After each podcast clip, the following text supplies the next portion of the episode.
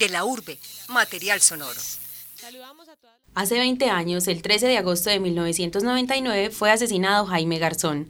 Esta fecha fue declarada el Día del Humorista en honor al actor, presentador, activista, político, conciliador, negociador de paz y humorista colombiano. Por ello, se reconoce a todas esas personas que trabajan para llenar de sonrisas al país y hacer crítica de todo lo que pasa de una forma más divertida y más digerible. En conmemoración a este hecho y en defensa de la libertad de expresión y prensa de todos aquellos que han sido censurados, por decir lo que piensan, invitamos a conversar en cabina a tres personas con experiencia en el humor y la sátira. El primero es Andrés Echeverry, un caricaturista conocido como Atomo Cartoon, comunicador egresado de la Universidad de Antioquia, estudió astronomía un corto tiempo, es apasionado por el humor y ha publicado en medios alternativos como La Cola de la Rata, Periferia Prensa, Al Poniente, De la Urbe y La Otra Verdad. Bienvenido, Andrés. Gracias. También nos acompañan dos trovadores y libretistas del programa Voz Populi. Luis Fernando Cárdenas, conocido como Pimentón, quien trabaja en radio y televisión y ha sido finalista y ganador de diversos festivales de la trova a nivel municipal y nacional. Bienvenido. Muchas gracias. Realmente venía Fernando, pero no pudo venir. Entonces, como yo estaba haciendo un trabajo de mampostería aquí, me dijeron, no, venga, reemplácelo usted. Y aquí me estoy sentado y Juan David Ruiz, conocido como Gallinazo. Él también fue Rey Nacional de la Trova y ha ganado diferentes festivales del mismo concurso. Bienvenido. Muchas gracias. Hola. Hermosas palabras de Gallinazo.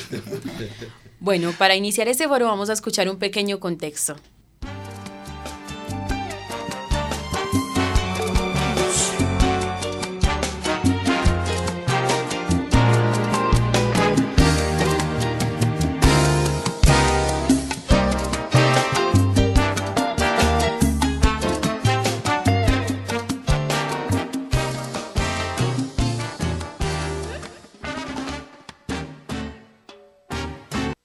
Garzón, una risa desde el interior. Quiero morirme de manera singular. Quiero un adiós de carnaval. Quiero tu voz negra canela escuchar con su frescura natural. Germinando Garzón Forero significó para Colombia la risa entre la lúgubre violencia de finales del siglo XX. La televisión fue el puente para rebelarse contra las relaciones de poder establecidas criticando las instituciones, pero principalmente a quienes ejercen y ejecutan las leyes, no por medio de columnas o marchas, sino mediante la sátira, instrumento vital para reflejar las falencias de la clase política de entonces. Eso es lo que yo hago en televisión. Le cuento al país sus propias desgracias del país.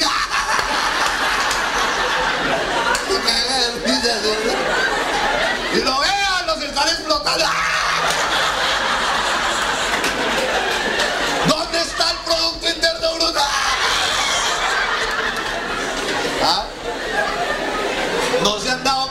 presidente nunca se dirige al país, se digiere al país. Considerado un genio de la sátira, se cree que es una leyenda del periodismo porque no existía otro ser con la capacidad de incomodar y crear reflexiones colectivas ante las opresiones como lo dice Garzón. Un sensei para los periodistas de hoy y los que vendrán. El artículo 11 para nuestra constitución, para vergüenza nuestra constitución dice, artículo 11, nadie podrá ser sometido a pena cruel, trato inhumano o desaparición forzada. Imagínense esa vaina. Que en una constitución de un país diga eso. Eso es algo así como si uno llega a una casa de visita y dice, por favor no se suene con el mantel. Uno dice, no, pues los que viven aquí son unas bellezas. Durante su recorrido por la televisión, aún se recuerdan programas como Sociedad y Cuac, el noticiero, emitidos entre 1990 y 1997. Con sus creaciones como Emerson de Francisco, Heriberto de la Calle e Inti de la Hoz, desmanteló personajes reales de la vida nacional de Colombia y del mundo. Con un tono jocoso y vivaz, Garzón traspasó a la misma comedia, creando de sí mismo varios personajes que los llevarían a vivir diferentes realidades por las que atravesaba el país. Soy aburridísimo. No, no, no, no es aburridísimo. Sí, eso soy. Yo creo en la vida, creo en los demás, creo que este cuento hay que lucharlo por la gente, creo en un país en paz, creo en la democracia, creo que lo que pasa es que estamos en malas manos, creo que esto tiene salvación. Y ese es un norte demasiado largo. Veinte años después de su muerte, el 13 de agosto de 1999, resulta un misterio la impunidad de su asesinato. Considerado crimen de lesa humanidad, esta fecha es casi tan importante para los medios como el Día del Periodista. Garzón significa un legado, una enseñanza generacional para siempre recordar que el poder debe ser cuestionado, resignificado y enfrentado para que no vuelva a llevarse la risa. Garzón se ríe en cada facultad de comunicaciones del país, en los recuerdos de los colombianos y en el sinsabor de la pérdida.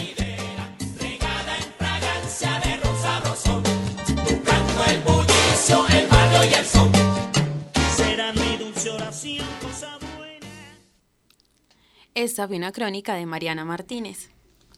Bueno, después de escuchar esta breve crónica, ¿consideran ustedes que la muerte de Jaime Garzón desencadenó en un silenciamiento colectivo en contra del humor y la sátira en el país? Obviamente, eso, mejor dicho, eso fue lo que desencadenó y partió la historia del humor en dos, porque a partir de eso el humor se limitó mucho, de hecho no ha vuelto a haber ningún programa que sea similar ni siquiera al de Jaime Garzón.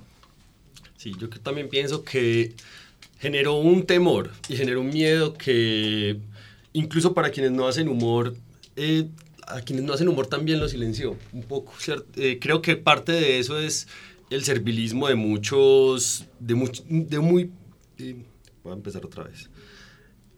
El silenciamiento y el empobrecimiento del humor también creo que se debe en parte a la, a la muerte de Jaime Garzón. Por una parte, periodistas que no se atrevieron y que no se atreven todavía a, a dar sus a nuevas opiniones. Y por otra parte, eh, un humor que se ha vuelto servil, que se ha vuelto eh, más hacia lo cómico y hacia hacer reír que hacia promover una reflexión.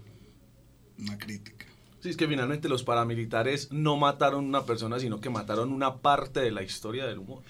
Sí, y muy, y muy relacionado con el terrorismo real, ¿cierto? Porque lo que genera la muerte de Jaime Garzón también es un terror de parte de muchos humoristas a, a atreverse a más. En este caso, ¿creen que las armas lograron su cometido entonces? Creo que en un inicio pudo haberlo pudieron haberlo intentado, pero yo creo que también esa es una provocación, es una provocación que muchos se han dado a la tarea de responder y a no dejar que, que logren ese cometido. Lo que pasa es que muchas veces con las armas tratan de acallar a las personas, pero a veces causan un efecto contrario. O sea, una persona que está muerta en ocasiones es más escuchada incluso que cuando está viva, porque a raíz de ese suceso la gente empezó a buscar quién era Jaime Garzón, los que no lo conocían empezaron a mirar qué era lo que hacía, eh, empezaron a, buscar sus videos de antes, a dar sus escritos. Entonces muchas veces en lugar de, de, de que ellos traten de hacer algo como a matarlo y callarlo, causan todo el efecto contrario. ¿Qué dice Gallinazo? No, yo te lo voy a matar. La rodita de eso. Ya mataron a Garzón, pa' que la gente lo vea. Pueden matar al humano, pero nunca sus ideas. Pero nunca sus ideas, como lo dijo señor. La crítica también siempre hará parte del humor. Aplaudan, aplaudan, eh. Llueven brasieres en estos momentos en la cabina. de- ¿Qué creen ustedes entonces que pasó con el humor político independiente en el periodismo colombiano después del asesinato de Jaime? ¿Qué piensa Átomo?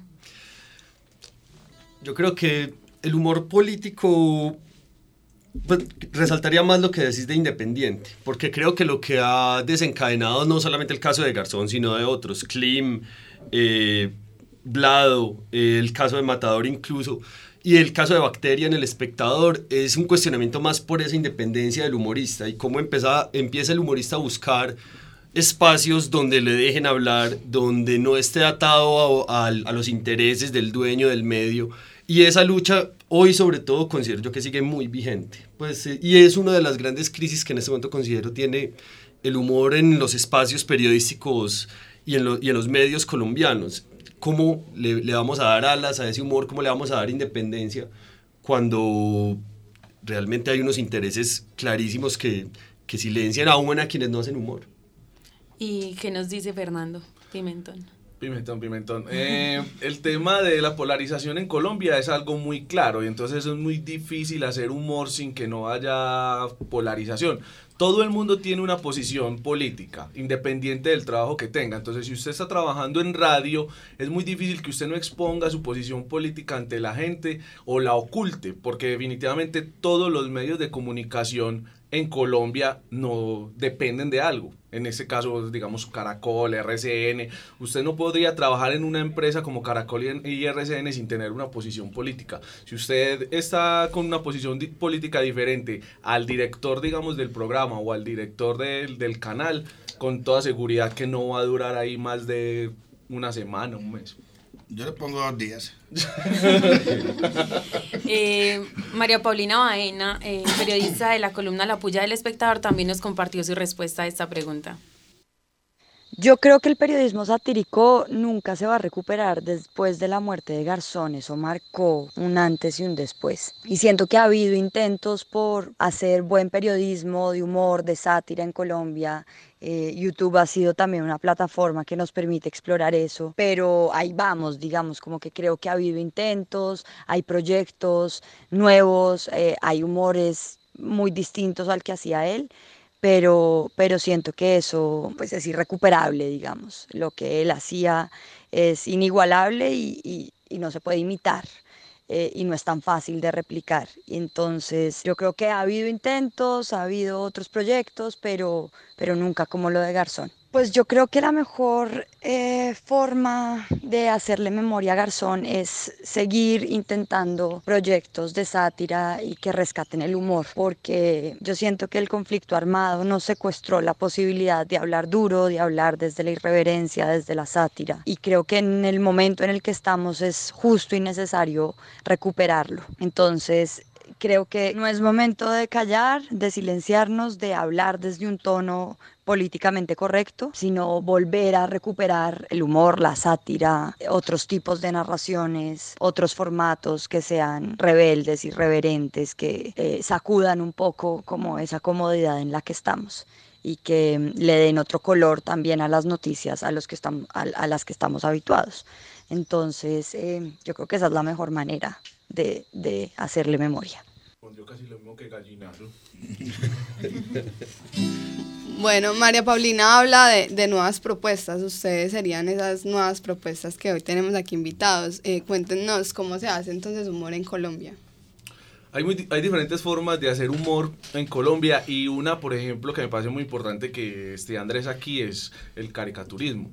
O sea, desde el caricaturismo usted puede lograr muchas cosas porque el caricaturismo usted le permite hacer cosas que no puede hablar normalmente. Creo que Andrés tiene claros ejemplos de eso.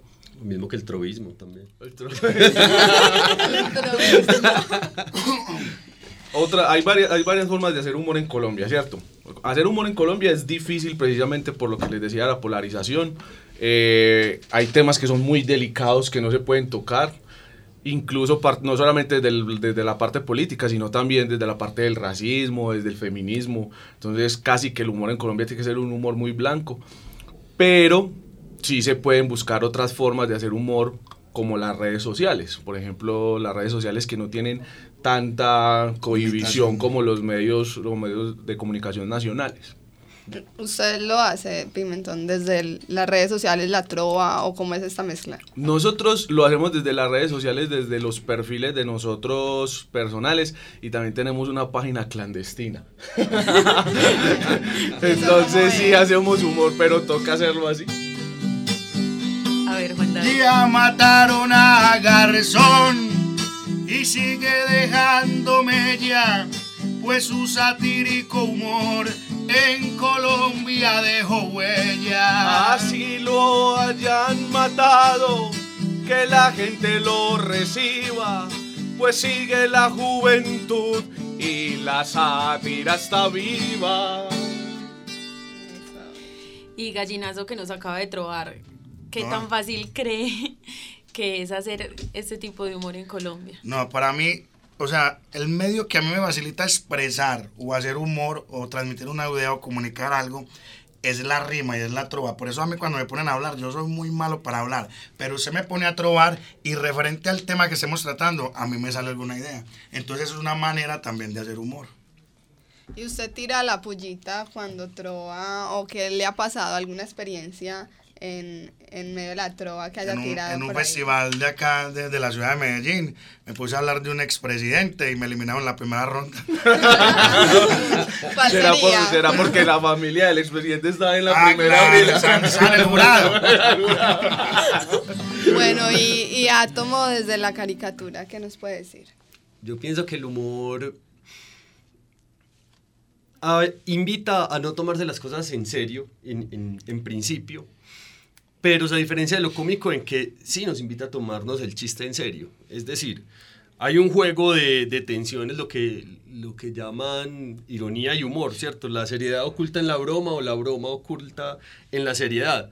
Y yo creo que en un país con un nivel alto de polarización, como dice Pimentón, es necesario no tomárselo todo en serio o tan a pecho, pero también es necesario invitar a reflexionar más allá de la, de la risa vacía, ¿cierto? Que, que un poco el, el- el humor tiene que invitarnos a reflexionar, de lo contrario estamos haciendo dos ados felices. No, es que de todas maneras hay muchas formas de hacer humor. ¿verdad? Eh, casi que todo en la vida cotidiana puede ser humor. Por ejemplo, usted se mete a Twitter y lee que Uribe dice, yo soy víctima porque todo el mundo me insulta. Eso ya de entrada es humor. O, sea, o por ejemplo, usted lee titulares en, en cualquier periódico nacional y es que los congresistas se están reuniendo para bajar sus salarios. Exacto, es, es que cómo más entender un país tan loco como este si no es desde el humor. A mí, a mí sí me parece que es una forma de, de pensar, una forma de entender. Eh, parce, usted se pone a pensar y ¿qué puede suceder con este tema? Lo peor, lo más charro que te imagines, eso es lo que sucede. Y es casi un, un axioma que, que en, en términos políticos de este país tiende al chiste. Sí, incluso personajes como Samper Pizarro afirmaban que el humor es uno de los principales enemigos del poder. ¿Ustedes qué piensan de esa afirmación que dice Átomo? el humor tiene que desacralizar. Eso, el, el ridículo es una herramienta del humor. Uno eh, tiene que hacer, pues, tiene que develar algo de, detrás de lo, que, de lo que la forma sugiere. Y yo creo que el humor, y particularmente en el caso de lo que yo hago, que es la caricatura, es buscar ese gesto que habla de la persona y que describe a la persona. Y a los políticos no les gusta que uno devele más allá de lo que ellos quieren mostrar.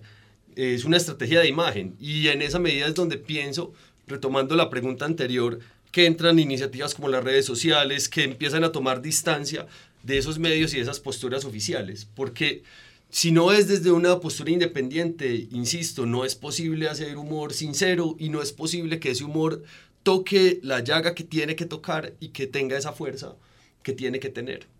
Y Pimienta, ¿qué piensa de...? Porque el... Pimienta, Porque- a él le dicen pimienta, pimentel, Pepino, pimentón, eso si quiere ahorita hacemos una pepino. ensalada. Igual condimenta. Porque el poder le teme tanto al humor. porque es una, una forma de expresión del pueblo. O sea, el, una, el pueblo como tal tiene que buscar maneras de protestar de alguna manera y una de ellas es el humor. Usted puede hacer humor con protesta o protesta con humor, como usted lo quiera tomar. Eh, yo creo que el, el gobierno o en general el poder le teme al humor porque le llega a más gente que incluso, por ejemplo, un discurso político. Y complemento, el, el humor no puede ser institucional. El- es, es decir, usted no pilla el, el, el gobierno no es charro. No puede ser charro. No, lo digo, las unos- empresas no son charras, las empresas no pueden ser charras. Pero y sí. cuando hacen el intento son muy, son muy poco chistosos. Pero es lo que yo le decía, o sea, es que el, el- el gobierno o los políticos en sí, por ejemplo, son graciosos y el pueblo lo tiene que tomar así. Por ejemplo, usted sale y escucha a Peñalosa diciendo, es que este periodo sí vamos a tener metro en Bogotá. Eso es. Eso ya es gracioso. Y entonces, como le digo, el humor también depende de cómo usted lo mire. Eso decía Ricardo Rendón, decía que el humor no lo hace el caricaturista, sino que lo hace la víctima. Y, y es la diferencia, ¿cierto? El- el- la víctima lo hace sin querer. Y cuando lo hace queriendo, generalmente no hace reír. A ver, gallinazo, eh, Tróvenos algo que nada más Por podría eso. decir. Por esa, mano. Con eso, háganlo. No entiendo por qué el gobierno a el humor le ha de temer, sabiendo que es al contrario, el humor les da poder.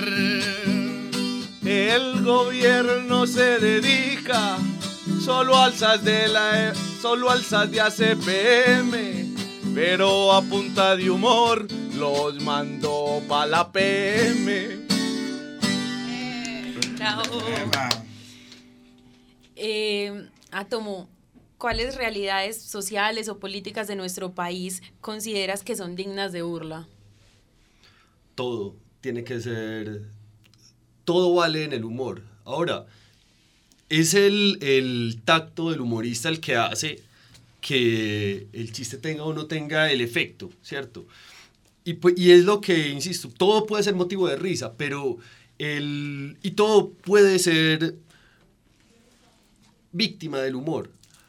Hace poco cayeron dos soldados de un helicóptero en la Feria de Flores. Ese es un tema del que se puede reír o no.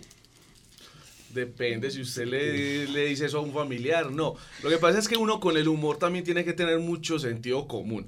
Porque usted puede hacer reír a alguien con un, con un apunte pues, o con un chiste, pero también sabe que puede herir sus susceptibilidades. Entonces, por ejemplo, en el caso mío, yo no hago humor con desgracias.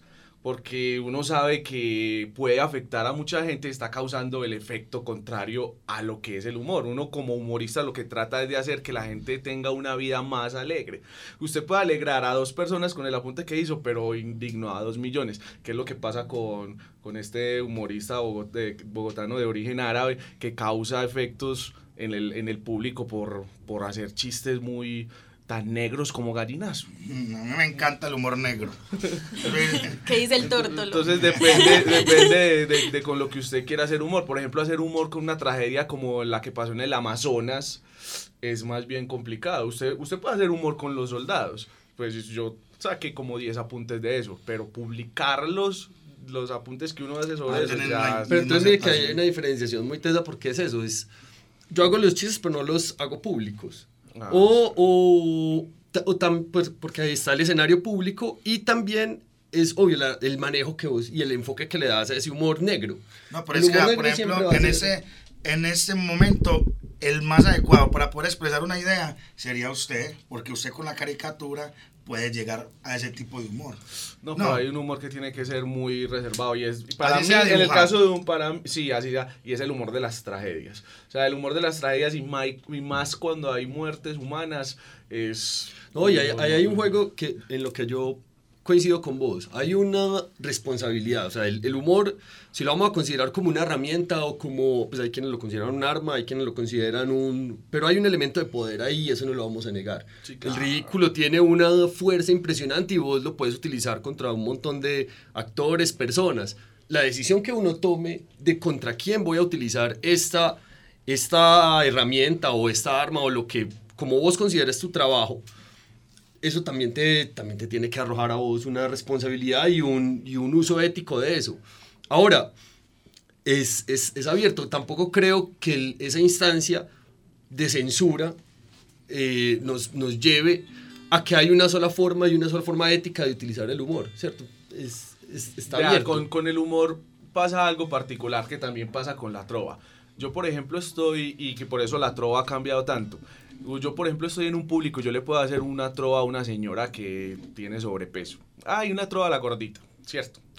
La gente se puede reír de eso, pero ella con toda seguridad se va a sentir mal. Y por eso los trovadores ya han migrado hacia otro tipo de humor en, en los eventos. Ya no se burlan de la gente como se hacía antes, porque eso hiere susceptibilidades. Y como les decía, el humor precisamente no se hace para eso. El humor puede ser una herramienta, por ejemplo, como decía Átomo, para protestar, para difundir un mensaje con una efectividad mayor que con, que con un discurso. Pero si vos trabajas en el tiempo y haces un chiste sobre Sarmiento Angulo, también puedes estar hiriendo la una susceptibilidad que él se va a sentir mal y te va a echar.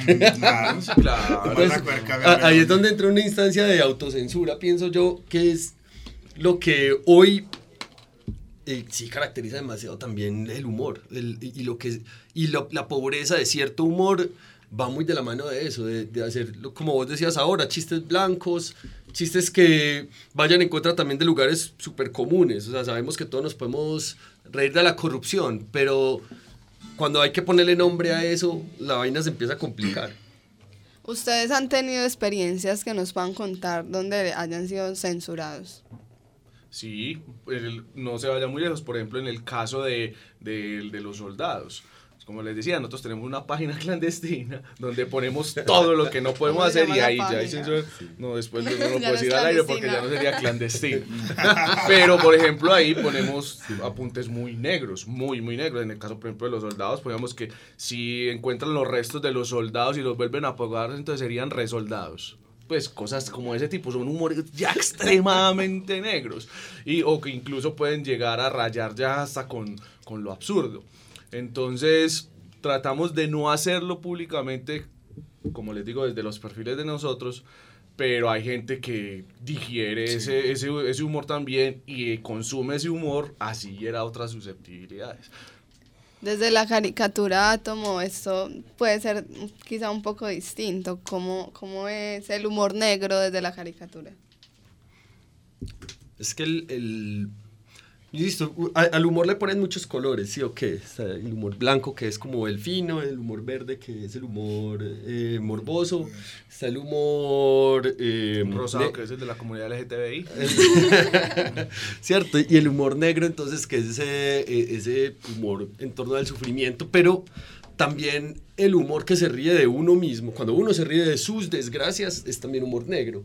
¿Cierto? Una cosa sí. es que sean las desgracias de otros, pero en lo personal, gran parte de lo que yo dibujo es también autocrítica. y claro, y por creo que si ejemplo- uno, si uno no ve en sí mismo cuando ha sido indiferente, cuando ha sido, cuando ha dejado pasar los temas, cuando no ha hablado lo que tiene que hablar, uno se asume como colombiano o- y uno también se da cuenta que uno hace parte de eso a lo que, a lo que critica. Y es que uno se tiene que reír de sí mismo. Por ejemplo, Gallinazo, que es afrodescendiente, yo creo que se tiene que mirar al espejo y No, no, mirarse. no, yo no soy afrodescendiente, yo soy negro, yo soy negro. En medios de comunicación no se puede decir eso porque entonces No, le es que me estoy refiriendo a mí. sí, Por eso, sí, y sí. además no es humor negro, es Sí. afrocomicidad. Claro, afrocomicidad. usted mira al espejo y es el único afrodescendiente que tiene el miembro pequeño. ¿Cómo no se va a reír él de sí mismo? Pues, Esa es la pura verdad y en medio del repentismo no existe mejor humor que reírse de sí mismo. Por eso no me complico y soy un rey con corona y a mí me gusta trobar para hacer reír las personas. Qué bueno es vivir así, uno vivir con sabor. Por eso yo los invito a que hagamos el humor. Si usted me habla de humor, esa sí es una premisa. Y sin duda el orgasmo es lo que llaman la risa. Bravo. Y ya que estábamos hablando también del tema de censura, vamos a escuchar un breve contexto de eh, los últimos casos más sonados de censura en el país en frente al periodismo de sátira.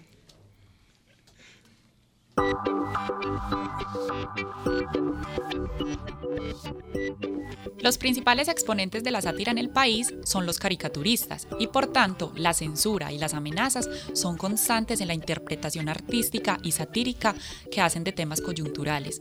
Blado, reconocido caricaturista de la revista Semana, afirma que utilizar la sátira para llegar a la población colombiana no es un arma tan efectiva, porque a la gente le entra por un ojo y le sale por el otro. Es como si la gente ve el chiste, se ríe, pero de ahí no pasa nada. De igual manera, el humor le da fuerza a la denuncia, pero al ser ideas tan libres, están propensas a perder fuerza por la interpretación que se les da. Blado ha sido censurado porque las cosas que ha hecho no le han gustado a los dueños de los medios, porque a veces existe una tendencia a imponer criterios editoriales y en el caso de los caricaturistas el rigor es más acentuado. Cabe aclarar que en la revista Semana no se ha sentido censurado.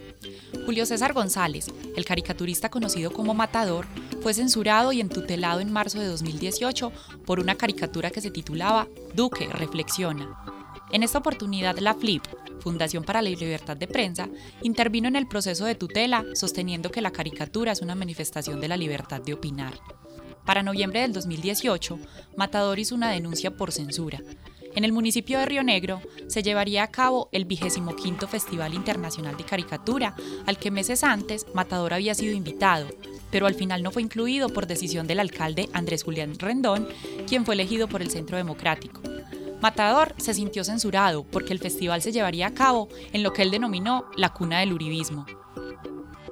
Daniel Sampero Espina, periodista, escritor y youtuber, ha sido censurado por acusaciones de Álvaro Uribe, donde lo ha tratado de violador de niños, bandidito, cobarde maltratador de niñas recién nacidas, payaso.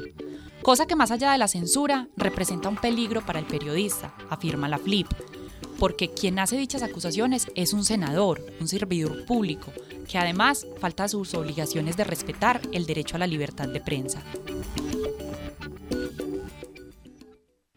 Le damos la bienvenida a Pascual Gaviria, periodista y abogado. Actualmente trabaja en la Luciérnaga de Caracol Radio.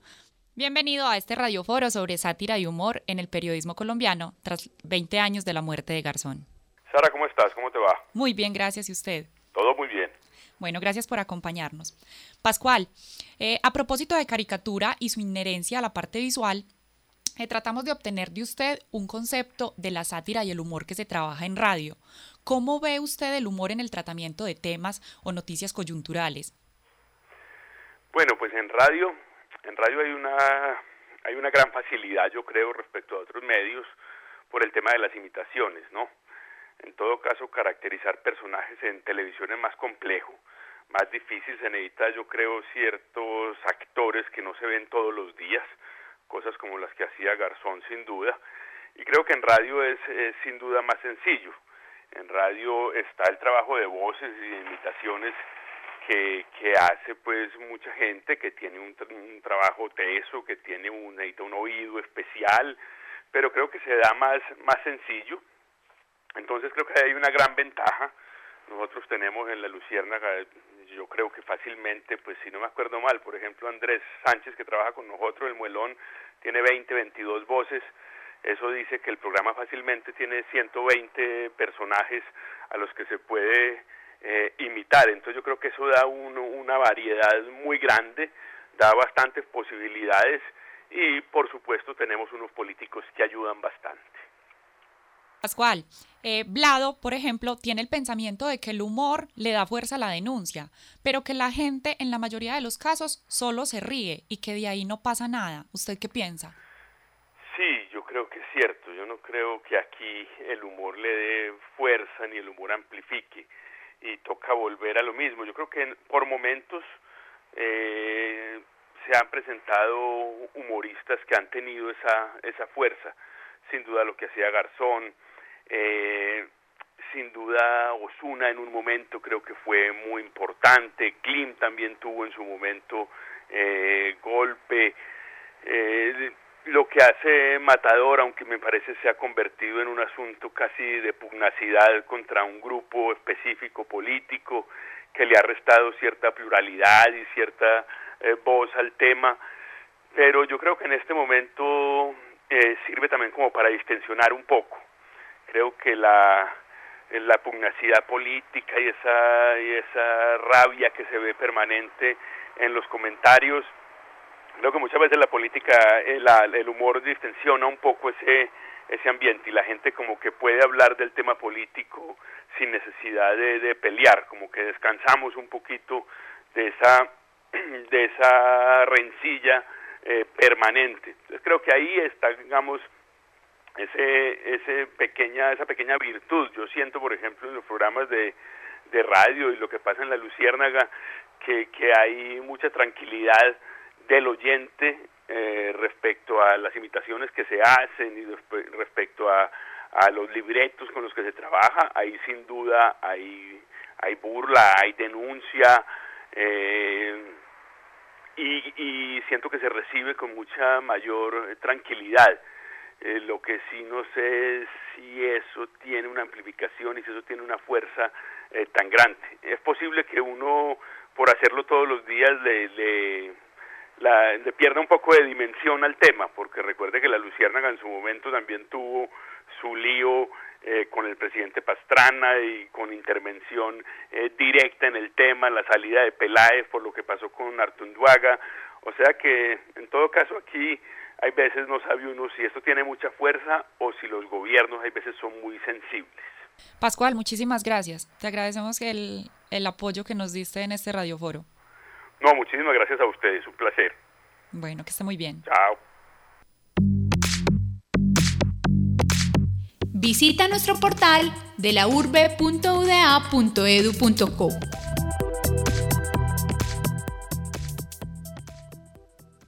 Bueno, continuando aquí con nuestros invitados, entonces ya que son trovadores, nos pueden decir cómo se teje esa relación entre trova y humor. Hay una relación muy estrecha entre la trova y el humor. Yo pensaría que en el mundo hay diferentes tipos de trova y en casi todas las regiones se trova, pero es particularmente en Antioquia donde la trova está ligada al humor a la gente aquí le gusta disfrutar y por eso yo creo que estamos entre los países más felices del mundo, porque aquí la gente es feliz con cualquier pendejada. Entonces, específicamente en Antioquia sucede eso. La gente quiere ver humor por todos lados. Entonces la trova no se podía desligar de eso y por eso, por eso hay humor en la trova. ¿Vamos o qué? Hágale, Claro. ¿Usted cree que vinimos, pues? Sí, porque ni modo de que Átomo muestre las caricaturas.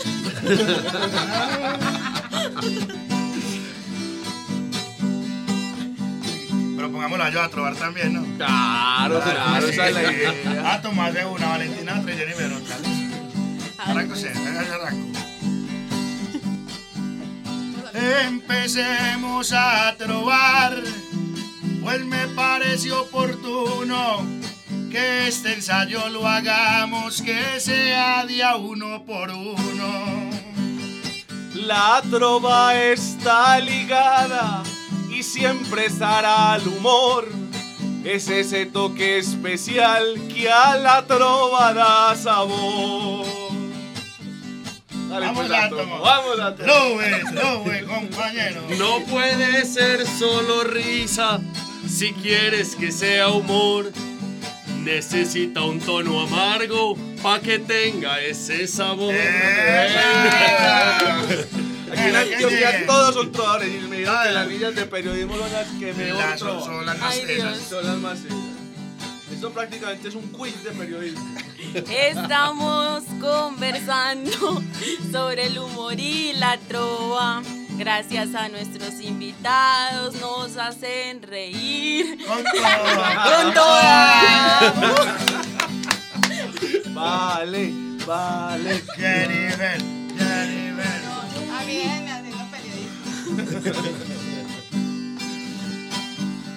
Ya que ella aquí no quiso, porque allá le dio temor. Ahorita que terminemos vamos a hacer el humor. A Tomo lo felicito porque usted es todo un señor y la verdad no sabía que eras tan buen trovador. Bravo, muchas gracias por acompañarnos. Eh, yo creo que podemos concluir muchas cosas y una de ellas es que el humor está impregnado en todo y, y que hay que seguir haciéndolo porque es importante decir las cosas y de la mejor manera, de la más digerible, ojalá. Eh, Andrés, muchas gracias. Muchas gracias a ustedes. Eh. ¿Dónde los podemos encontrar en redes sociales? Bueno, yo Página tengo una web. página que es atomocartoon.com. Ahí están como las redes Atomocartoon con U, eh, así pegado como suena. Eh, ahí están pues como donde publico las caricaturas. eh, no son grandes medios, son pues son grandes medios, pero no eh, de mucho de mucho aparataje y es el espacio que me gusta por eso que estás diciendo, es la independencia. Y a Gallinazo, ¿dónde lo podemos encontrar? No, a mí en la casa.